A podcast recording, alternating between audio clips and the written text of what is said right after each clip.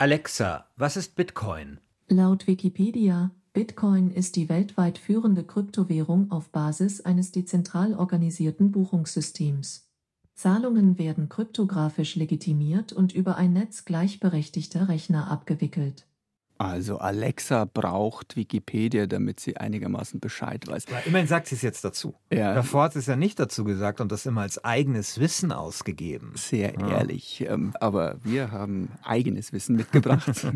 Bei uns geht es diesmal um Bitcoins und um alles Wissenswerte rund um diese Cyberwährung, die ja nicht tot zu kriegen ist. Mhm. Der Kurs stößt immer wieder heftig ab, steigt dann wieder genauso stark an und die Faszination dieses virtuellen Geldes hält unvermindert an. Deshalb werden wir diesmal erklären, wie Bitcoins funktionieren, was eigentlich die Blockchain genau ist, die dahinter steckt, woher diese heftigen Kursschwankungen kommen und was Lösegelderpressungen von Hackern mit Bitcoins zu tun haben. Eine halbe Stunde rund um Bitcoin in Umbruch, dem Tech-Podcast von B5 Aktuell.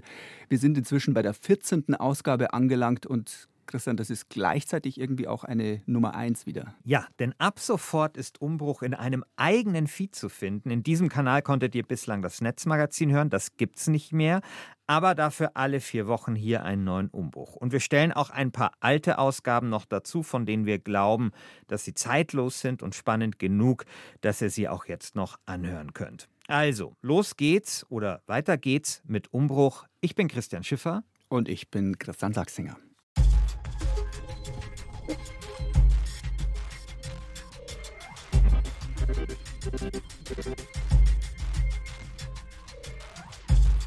Wenn man über Bitcoins spricht, kommt man an einem Namen nicht vorbei, Satoshi Nakamoto. Du hattest letztes Mal ja bei unserer Ankündigung gesagt, äh, dass du mit dem Mann schon mehrmals Bier trinken warst.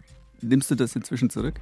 Ja, war Fake News, äh, weil wenn ich äh, Satoshi Nakamoto wirklich getroffen hätte, dann wäre ich jetzt wirklich ein sehr berühmter Mann oder zumindest ein sehr berühmter Journalist, denn Satoshi Nakamoto, das ist in unserer kleinen Internet- und Tech-Welt so ein bisschen das, was in der Kunstwelt Banksy ist. Also ein Mythos, niemand weiß, wer sich hinter diesem Namen verbirgt. Ja, man weiß überhaupt nicht mal, ob Satoshi Nakamoto wirklich überhaupt eine Person ist oder ob das ein Mann ist oder ob das vielleicht eher ein Kollektiv ist. Und das Einzige, was man weiß, ist, dass dieser oder diese oder diese vielen Satoshi Nakamotos die Kryptowährung Bitcoin erfunden haben sollen.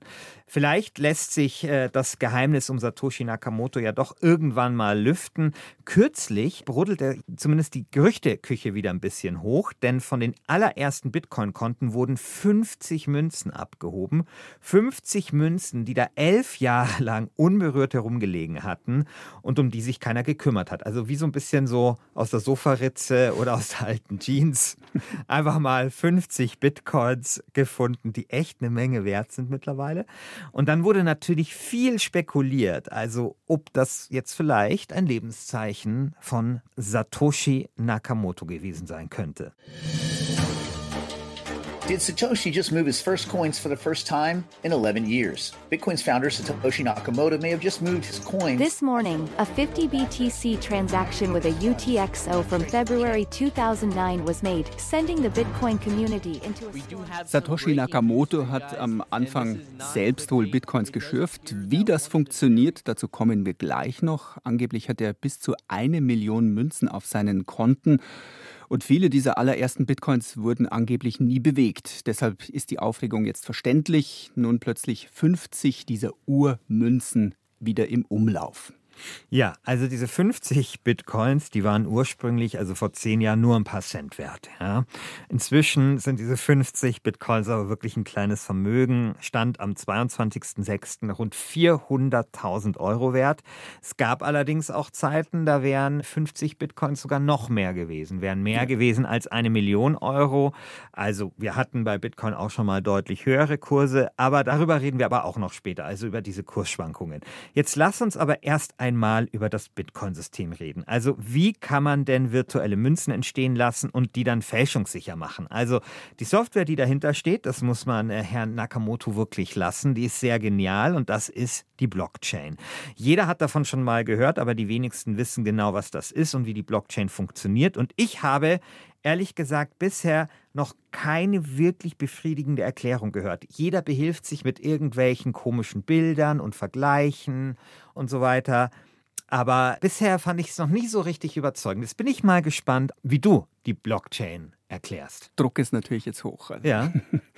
Ähm, und ich brauche auch einen Vergleich. Ja, da ähm, dachte ich mir schon. Mit dem man das veranschaulichen kann. Und zwar kann man die Blockchain mit einem offenen Kassenbuch ganz gut vergleichen, in dem genau steht, wer Münzen an wen weitergegeben hat. Das wird dann dort chronologisch aufgelistet. Wenn eine Seite voll ist, dann wird die nächste Seite angefangen und eine Seite entspricht einem Datenblock und eine Kette von Blöcken ergibt dann eben die Blockchain.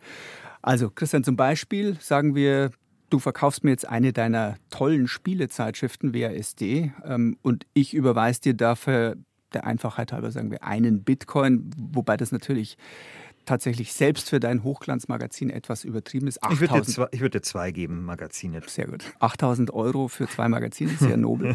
ähm, um es einfach zu halten, bleiben wir bei dem einen Bitcoin. Also ich schicke dir von meinem Bitcoin-Guthaben eine Münze, dann wird diese Transaktion in das virtuelle Kassenbuch, also die Blockchain, aufgenommen und steht da auf immer und ewig drin. Mhm. Außerdem ist gespeichert, wie viel Bitcoins du und ich vor und nach unserer Transaktion haben. Und das Interessante ist nun, dass diese Blockchain alle, die mit Bitcoins handeln, also das sind Millionen von Menschen weltweit, auf ihren Rechnern in der aktuellen Version abgespeichert haben. Das heißt, es wird weltweit bekannt, Christian, dass ich dir einen Bitcoin überwiesen habe und wie viele Bitcoins wir beide jetzt haben. Falls du bislang noch nie Bitcoins gehabt hättest, wäre das dann eben deine einzige Münze und dein gesamtes mhm. Bitcoin-Vermögen. Und wenn du bei irgendwelchen späteren Einkäufen vielleicht zwei Bitcoins ausgeben wolltest, ähm, dann müsstest du versuchen zu mogeln und irgendwo in der langen Blockchain wahrscheinlich möglichst weit hinten vielleicht, wo es weniger auffällt, den einen Bitcoin, der dir noch fehlt, irgendwie dazu zu mogeln, also die Blockchain nachträglich zu manipulieren. Warum das nicht geht, das liegt an einem Trick. Wie bei einem wirklichen Kassenbuch wird am Ende jeder Seite ein Strich drunter gemacht. Mhm nach ca. 1000 bis 2000 Transaktionen ist die Seite bzw. dann eben der Block voll, meistens zumindest. Anders als beim Kassenbuch addiert man aber jetzt nicht einfach alles, was auf dieser Seite oder diesem Block steht, zusammen, sondern es wird so eine Art verschlüsselte Quersumme gebildet. Mhm. Das nennt sich ein Hash. Wie beim Kassenbuch wird nun aber auf der nächsten Seite mit diesem Hash von der Vorseite weitergerechnet. Okay, und für warum? Im Kassenbuch würde es sofort auffallen, wenn irgendwo was dazugeschrieben oder vielleicht sogar eine Seite rausgerissen oder eine neue reingeklebt werden würde, weil die Seiten aufeinander aufbauen und eben nur dann zusammenpassen, wenn nichts verändert wird. Und so ist es auch in der Blockchain. Wenn du einen Bitcoin in einem alten Block dazu mogelst, fällt das auf, weil sich der Hash, also die Quersumme, auf dieser Seite ändert und eben nicht mehr zur nächsten Seite passt.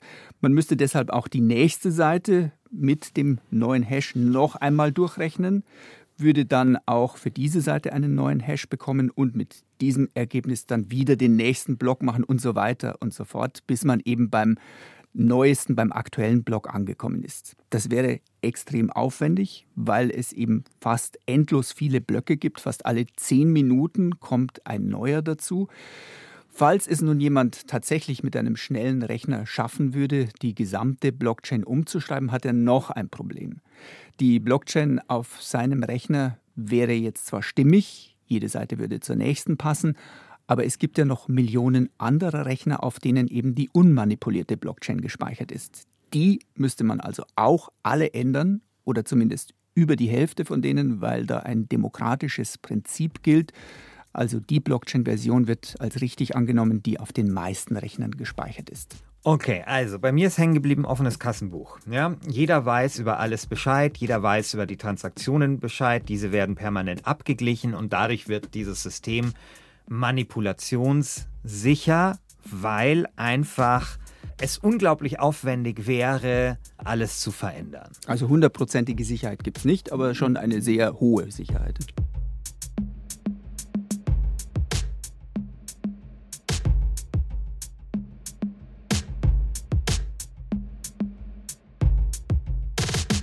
Also, wir haben jetzt erfahren, was die Blockchain ist und warum sich da nur sehr schwer, wenn überhaupt, etwas manipulieren lässt. Aber was wir noch nicht geklärt haben, ist, wo die Bitcoins eigentlich herkommen. Was man aber immer wieder hört, ist, dass diese Bitcoins geschürft werden. Es klingt ja sehr nach Goldgraben eigentlich. Mhm. Aber man braucht dafür keine Siebe und Pfannen, sondern eigentlich nur banalerweise einen Computer.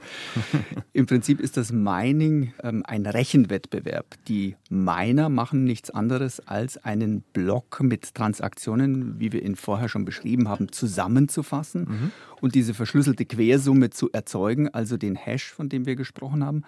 Diesen Hashwert zu bekommen, ist dabei nicht ganz einfach. Man könnte das vielleicht auch vergleichen mit der Suche nach der nächsten Primzahl. Mhm. Und bei der Blockchain wird das dann noch erschwert durch ein paar Zusatzbedingungen oder Regeln kann man sich vielleicht vorstellen, äh, wie wenn man sagt, finde nicht nur irgendeine Primzahl, sondern die nächste mit drei Stellen. Mhm wovon zwei dann sogar noch eine 7 sein müssen. Dann muss man suchen und rechnen und kommt vielleicht irgendwann auf 277.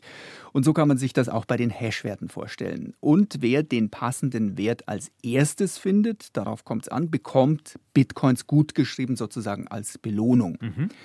Früher war das einmal recht leicht verdientes Geld. Zu Beginn des Bitcoins im Jahr 2007 konnte man einen solchen Hash mit einem einfachen PC, wie du ihn zu Hause stehen hast, äh, ausrechnen. Satoshi Nakamoto hat die Blockchain aber so konzipiert, dass nur alle zehn Minuten neue Bitcoins entstehen sollen. Und da Bitcoins immer dann entstehen, wenn Miner einen neuen Block abschließen, hat er einen ziemlich raffinierten Mechanismus eingebaut, der den Schwierigkeitsgrad für das Errechnen dann ansteigen lässt, wenn die Miner das schneller schaffen mhm. als in zehn Minuten. Also wenn wir bei den Primzahlen bleiben, dann muss man eben zum Beispiel, wenn es schwerer werden soll, Zahlen mit vier oder mit fünf anstatt nur mit drei Stellen suchen. Mhm. Jetzt kann man sich vorstellen, ähm, als der Bitcoin-Kurs stieg, waren mit der Zeit immer mehr Menschen natürlich draufgekommen, dass man mit dem Mining Geld verdienen kann. Und weil immer nur der die neuen Bitcoins bekommt, der die Aufgabe als erster löst, haben die Leute immer schnellere Rechner eingesetzt. Und dieses Wettrüsten bei der Rechenkapazität hat dann dazu geführt, dass die Aufgabe inzwischen so kompliziert geworden ist, dass man dafür nicht nur einfache PCs braucht, sondern richtige Rechenzentren, um überhaupt noch die verschlüsselten Quersummen errechnen zu können. Und wie wir uns vorstellen können, das kostet eine Menge Strom. Und äh, wer sich übrigens äh, anschauen möchte, wie diese Blockchain gebildet wird und wie der Schwierigkeitsgrad erhöht, der kann sich das tatsächlich auch im Internet anschauen, auf diversen YouTube-Videos. Wir holen euch eins, das wir besonders gut finden und stellen das in die Show Notes. Das erste Mal, dass wir etwas in die Show Notes stellen, neue Funktion.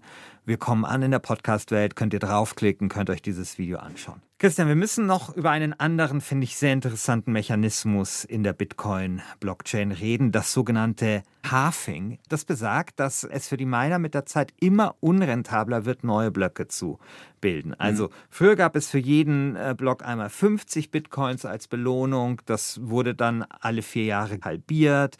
Das heißt, man bekam im Jahr 2011 nur noch 25 Münzen, dann 12,5.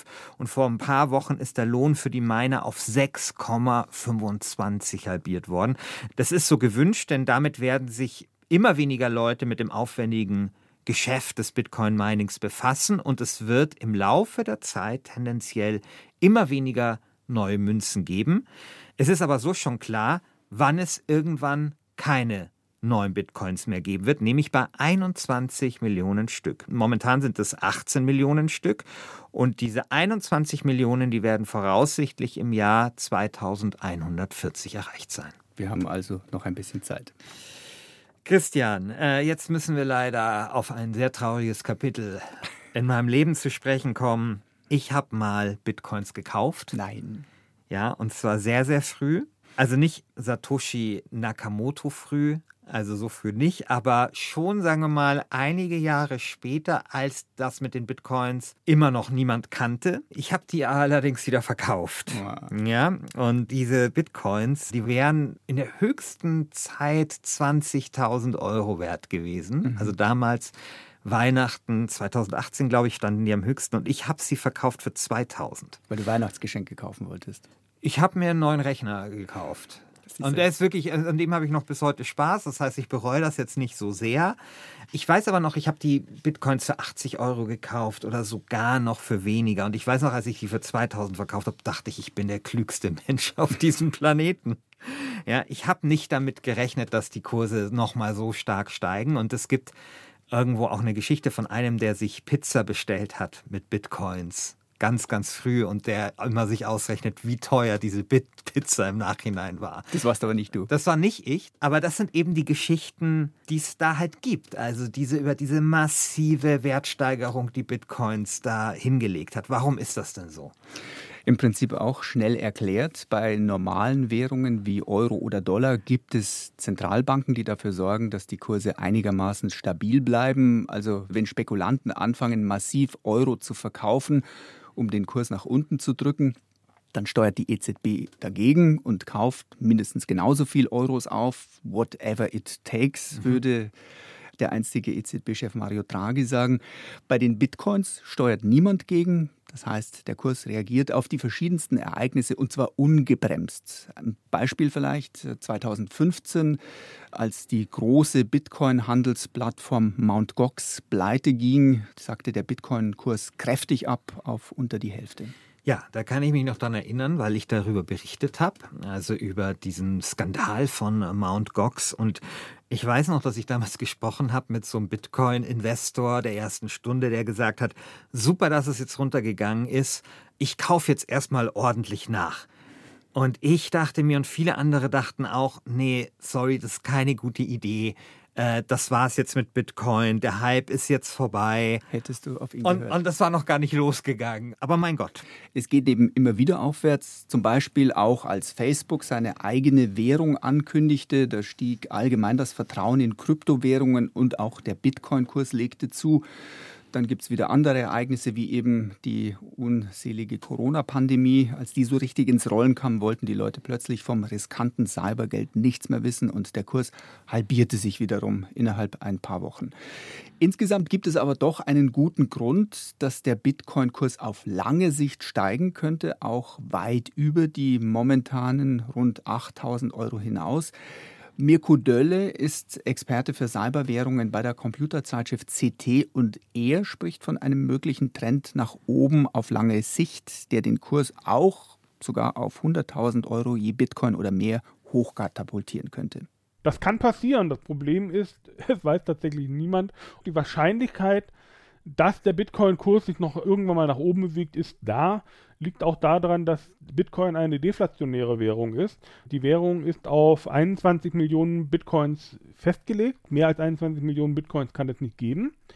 Sodass im Prinzip ein knapper werdendes Gut, was aber trotzdem nachgefragt ist und die Nachfrage nach Bitcoin ist nach wie vor da, dazu führt, dass die Währungseinheiten einfach höher bewertet werden. Also eine künstliche Verknappung von Bitcoins. Ähm, trotzdem gibt es überhaupt keine Garantie, dass der kräftige Kursanstieg, von dem wir gerade geredet haben, in Zukunft auch wirklich kommt. Und ob man sein Geld überhaupt in Bitcoins stecken sollte und damit spekulieren sollte, das ist insgesamt fraglich. Mirko Dölle hat da jedenfalls eine ganz klare Meinung. Mit Bitcoin zu spekulieren ist Roulette spielen weil die Schwankungen sind erheblich und das, was wir in der Vergangenheit an Schwankungen erlebt haben, also eine Halbierung des Wertes, ist durchaus nicht die Grenze, sondern es kann durchaus sein, dass die Währung von heute auf morgen vollkommen wertlos wird. Ich selber äh, investiere definitiv nicht in Bitcoin. Ich übrigens auch nicht.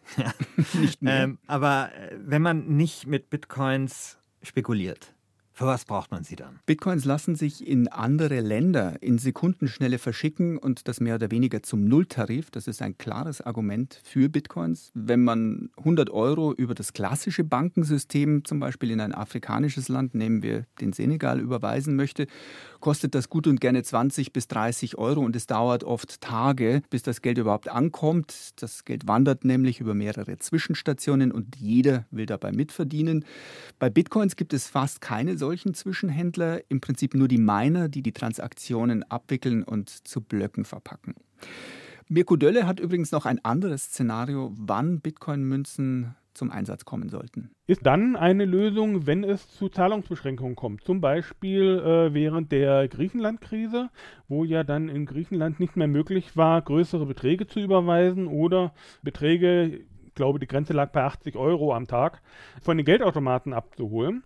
Wer da natürlich Bitcoins hatte und mit Bitcoins bezahlen konnte, hatte noch die Möglichkeit, Gelder zu transferieren, letztlich an den Beschränkungen der äh, Banken vorbei. Ja, und dann kann man natürlich auch Bitcoins verwenden, um damit ganz einfach zu bezahlen. Also etwa in einem Café. Habe ich auch schon gemacht. Ich habe ja. mir mal ein Bier gekauft für Bitcoins. Da will ich auch nicht wissen, wie viel das heute wäre, wie teuer das Bier heute wäre. Und ähm, eine Zeit lang ging das super. Dann aber irgendwann nicht mehr so gut, weil diese Transaktionsgebühren da so teuer geworden sind.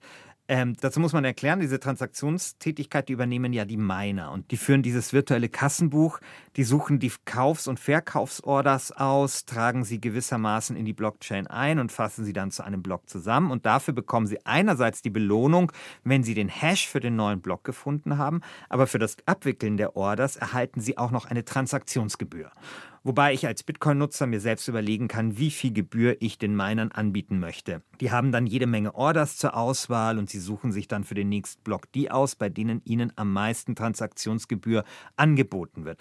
Also wenn ich, Christian Schiffer, also ganz wenig oder keine Gebühr zahlen will, dann wird mein Auftrag auch länger dort liegen bleiben. Genau. Und da gab es eben Zeiten, wo sehr viel los war an diesen äh, Bitcoin-Börsen. Also 2017 zum Beispiel, ich habe, glaube ich, vor 2018 gesagt, ich glaube, es war 2017, als der Bitcoin 17.000 oder 18.000 Euro wert war. Und da musste man wirklich hohe Transaktionsgebühren anbieten, damit die Order überhaupt abgewickelt wurde. Und da wurde dann der bezahlte Kaffee wegen der Gebühr dann schnell doppelt so teuer. Mhm. Ne? Und das hat sich inzwischen aber auch wieder beruhigt und außerdem wurde an der Bitcoin-Blockchain etwas geändert, sodass sich das Handelsvolumen wieder deutlich erhöht hat. Und jetzt kann man eben teilweise auch wieder unter einem Cent Beträgen per Bitcoin zahlen.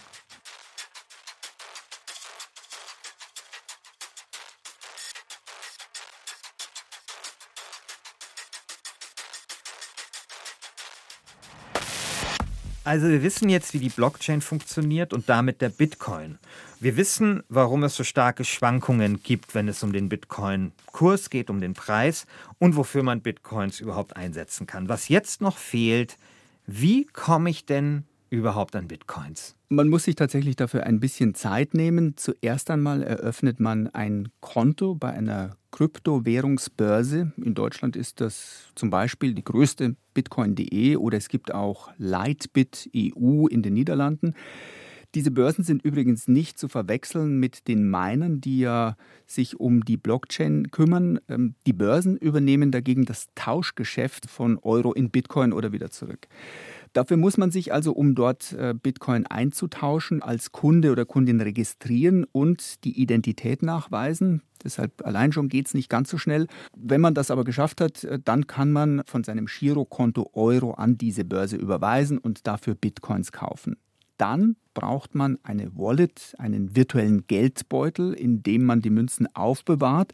Das ist im Prinzip nichts anderes als eine Software. Die bekommt man manchmal auch direkt von den Handelsplattformen mit angeboten. Das sind aber dann oft sogenannte Online-Wallets. Das heißt, die Münzen oder die entsprechenden Codes für diese Münzen, die sind dann eben dort auf diesen Servern der Handelsplattformen gespeichert, wenn es eine Online-Wallet ist.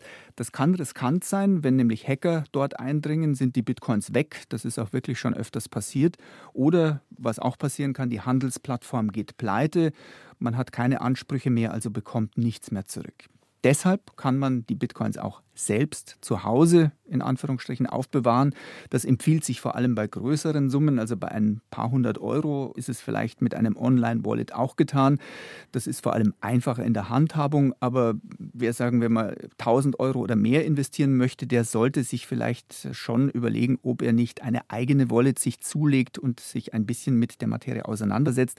Es gibt da jede Menge verschiedener Wallets, die heißen zum Beispiel Ledger Nano, BitGo oder Lumi. Ökonomie. Unser Kryptowährungsexperte Mirko Dölle empfiehlt Elektrum. Dort hat man dann sein eigenes, ich sag mal, Kopfkissen, unter dem man sein Geld aufbewahren kann. Wenn man das entsprechend verschlüsselt, die ähm, Programme bieten die Möglichkeit, dass man äh, starke Passwörter eingibt. Man kann auch diese, äh, dieses Wallet auch einfach auf dem ähm, Rechner auf einer verschlüsselten Partition speichern. Dann ist das vor Diebstahl sehr, sehr sicher. Also solche Offline-Wallets verwaltet man selbst. Die gibt es übrigens auch als Version für Smartphones, als App. Electrum etwa bietet da eine Version für Android an, nicht übrigens für iPhones. Den direkten Link dazu haben wir euch auch in die Show Notes gestellt. Christian, du hast schon deine Erfahrungen gemacht mit Smartphone-Wallets. Ja, aber natürlich tragische, wie meine ganzen Erfahrungen mit Bitcoin. Es ist äh, immer, äh, es sind immer traurige Geschichten gewesen. Ich hatte Bitcoins auf so einem Wallet, auf einem Smartphone. Und ich habe dann irgendwann ein neues Smartphone gekauft und dann das alte gelöscht oder halt wirklich zurücksetzen lassen. Dann war das Wallet weg. Und das war aber halt alles in einer Zeit, wo ich niemals damit gerechnet habe, dass dieses Geld irgendwann noch so viel wert werden würde. Mhm. Also Leute, wenn ihr so einen Geldbeutel habt, so einen virtuellen, dann schmeißt ihn bitte nicht einfach weg, so wie ich. Oder ne? setzt euren Rechner neu auf.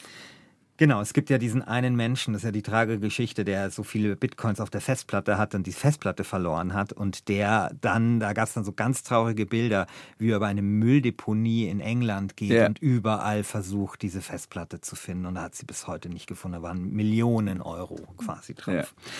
Auf jeden Fall trotzdem Wallet, man muss da nicht online sein, man kann das auch auf dem PC machen, den kann man sogar vom Internet abstöpseln. Man kann sogar theoretisch sich die Bitcoins auf den Zettel aufschreiben. Ja, auch ja, das geht. Also auch das geht. Aber gut, jetzt haben wir auf jeden Fall alles geklärt. Vor allem haben wir die Dinge geklärt, die man nicht machen sollte. Also, so alle Fehler, die ich gemacht habe in meiner Blockchain-Karriere. Ähm, es fehlt aber noch was. Fehlt noch was. Ja, warum sind Bitcoins immer etwas anrüchig, beziehungsweise haben immer wieder mal mit kriminellen Geschäften zu tun? Das hatten wir am Anfang angesprochen. Um das etwas deutlicher zu machen, habe ich mich mit einem IT-Sicherheitsexperten unterhalten, der Firmen berät, damit die ihre Computersysteme hackersicher machen. Sebastian Schreiber ist das. Er ist Chef und Gründer der Tübinger Sicherheitsfirma SYS.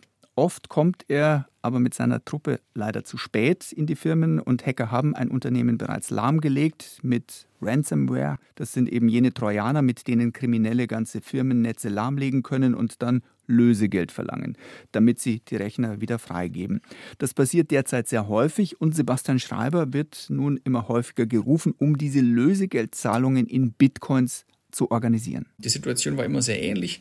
Kunden von uns äh, haben uns angerufen mit der Information, wir sind gehackt worden, mit der Konsequenz, dass die äh, Dateisysteme unseres Kunden verschlüsselt worden sind. Das heißt, äh, der Kunde von uns wurde aufgefordert, ein Lösegeld zu bezahlen, um dann hinterher im Tausch gegen das Lösegeld den Entschlüsselungsschlüssel zu erhalten. Wir müssen dann das entsprechende Geld in Bitcoins beschaffen und sehr schnell dem Täter zur Verfügung stellen. Der Rekord von Lösegeld, der tatsächlich überwiesen worden ist mit unserer Unterstützung, sind 720.000 Euro. Bei einer traditionellen Lösegeldübergabe, da klicken immer die Handschellen. Das heißt, da fährt die Polizei hin und erwischt den Täter. Die Bitcoin-Lösegeldübertragung geschieht aber gewissermaßen im Cyberspace. Da kann man mit Polizeiautos nicht hinfahren und den Täter typischerweise auch nicht dingfest machen. Also Bitcoins dienen seit jeher auch dubiosen Geschäften. Damit werden Drogen im Internet bezahlt, damit werden Waffen gekauft oder eben Lösegeldforderungen beglichen. Wobei das ja eigenartig ist, Christian, oder? Wir haben ja vorher erklärt, dass alle Bitcoin-Transaktionen in der Blockchain festgehalten werden. Wir erinnern uns, das offene Kassenbuch, mhm. ne?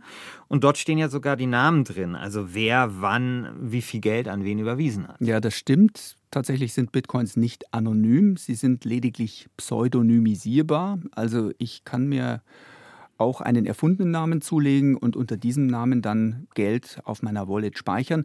Aber man muss da schon ganz genau aufpassen, dass man sich nicht irgendwo doch zu erkennen gibt, weil man sich zum Beispiel über seine private Internetverbindung verrät. Und außerdem hat man natürlich das Problem, wenn man die Bitcoins in Euro oder Dollar tauschen, umwandeln möchte, dann muss man sich ja wieder ausweisen. Die Bitcoin-Börsen in Deutschland unterstehen da ganz strikten Regeln. Die müssen genau nachprüfen, wer da bei ihnen Euros in Bitcoin umwandelt oder umgekehrt. In den meisten anderen europäischen Staaten sieht es ganz ähnlich aus. Also man muss das Geld wahrscheinlich schon weit weg in einem anderen Land mit laxeren Gesetzen umtauschen, um nicht erwischt zu werden. In den Shownotes steht dazu übrigens ein spannendes Interview, das die Kollegen von netzpolitik.org mit einem Bitcoin-Forensiker geführt haben, der also sich an die Spuren heftet von Kriminellen, die versuchen, anonym mit Bitcoins zu handeln oder umzutauschen. Tatsächlich werden aber eben Kriminelle immer wieder geschnappt, weil sie sich irgendwo mit Bitcoin-Geschäften verraten haben. Es gäbe andere Cyberwährungen, die tatsächlich anonym laufen. Monero ist da so ein mhm. Beispiel. Dass sich die meisten Kriminellen trotzdem auf Bitcoins verlegen, liegt wahrscheinlich daran, dass sie annehmen, dass ähm, die Opfer besser und schneller Lösegeld zahlen können mit Bitcoins, weil diese Währung eben leichter zu handhaben ist als manche andere. Christian, was gibt es denn eigentlich überhaupt noch für andere Kryptowährungen, die auf der Blockchain basieren? Ja, Tausende. Also das sind ja die so, sogenannten Altcoins. Ja. Äh, Monero hast du schon genannt. Sehr bekannt ist Ethereum, die Nummer zwei. Auch da tragische Geschichte, habe ich auch sehr früh gekauft, auch sehr früh verkauft. Ich habe auch übrigens Tausende Altcoins gekauft, die alle nichts geworden sind. Ich habe sowas wie Stella und Z-Coin und irgendwelche Altcoins, die schon längst vergessen sind, weil ich natürlich immer dachte, vielleicht wird das jetzt das nächste Bitcoin und vielleicht bin ich dann genauso schlau wie die Leute, die 2011 Bitcoin gekauft haben. Das ist natürlich alles nicht passiert, ja. Gut, ähm, auf jeden Fall, es gibt Tausende. Es gibt natürlich auch eine Abspaltung von Bitcoin, die heißt dann Bitcoin Cash. Wer sich das mal anschauen möchte, für den haben wir auch einen Link herausgesucht. Eine Sache haben wir noch nicht besprochen, Christian, nämlich die Blockchain. Das ist ja eine geniale Erfindung und damit kann man inzwischen auch alles Mögliche anstellen. Es gibt Experten, die haben der Blockchain zugetraut, die ganze gesamte kapitalistische Wirtschaft auf den Kopf zu stellen. Man stelle sich zum Beispiel mal vor, Carsharing, Zimmervermietung, Kreditvergabe, das alles könnte über die Blockchain abgewickelt werden. Man bräuchte kein Uber, kein Airbnb und sogar Banken ließen sich ersetzen. Das zumindest glauben viele Blockchain-Fans? Weil ich glaube das ja nicht. Wir können das Gespräch ja und diese Diskussion vertiefen in einer unserer nächsten Umbruchfolgen. Ist sicher ein spannendes ja. Thema.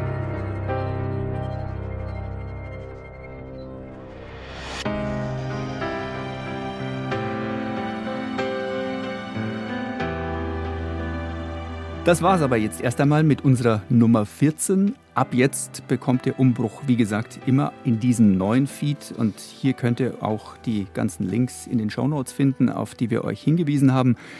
Wir freuen uns, wenn ihr uns abonniert und weiterempfehlt. Umbruch gibt es alle vier Wochen. Und was gibt es das nächste Mal, Christian? Ja, wir reden endlich, endlich über Fake News und Verschwörungstheorien im Internet. Ja. Das ist ein Dauerthema aber es wird Zeit, dass wir hier in Umbruch was dazu machen. Nicht nur wegen Corona, wo es viele Fake News und Verschwörungstheorien gab, sondern ja auch, dass die US-Wahl ähm, jetzt dann so langsam ins Haus steht. Es gibt äh, gerade wieder einen aktuellen Fall, wo Twitter einen Beitrag von Donald Trump markiert hat. Also da passiert einfach sehr, sehr viel in diesem Bereich. Und dass gerade zu Corona es jetzt so viele Fake News gab und Verschwörungstheorien. Die WHO hat ja von einer regelrechten Infodemie gesprochen. Das ist auch kein Zufall, sagt der Medienwissenschaftler Florian Meissner. Es gibt einfach ein äh, Interesse daran, dieses Krisenthema möglichst lange aufrechtzuerhalten, weil äh, diese Leute ja direkt davon profitieren. Äh, beispielsweise über, über Klicks, beispielsweise über Werbeeinnahmen, die also solche verschwörerischen YouTube-Kanäle generieren. Und ähnlich wie das in der Flüchtlingskrise zu beobachten war, äh, sehen wir das jetzt auch bei der Corona-Krise. Ja, wir versprechen euch wieder eine interessante Umbruchfolge und zwar jetzt nicht mehr auf dem Kanal des Computermagazins. Danke, dass wir so lange auf der Couch schlafen durften vom Computermagazin und dort äh, aufgenommen worden sind. Jetzt haben wir unser eigenes Zuhause. Umbruch findet ihr natürlich, wenn ihr nach Umbruch einfach sucht, über eure Podcast-App und ansonsten auch unter br.de-podcast. Wir freuen uns auf euch, euer Christian Schiffer und euer Christian Sachsinger.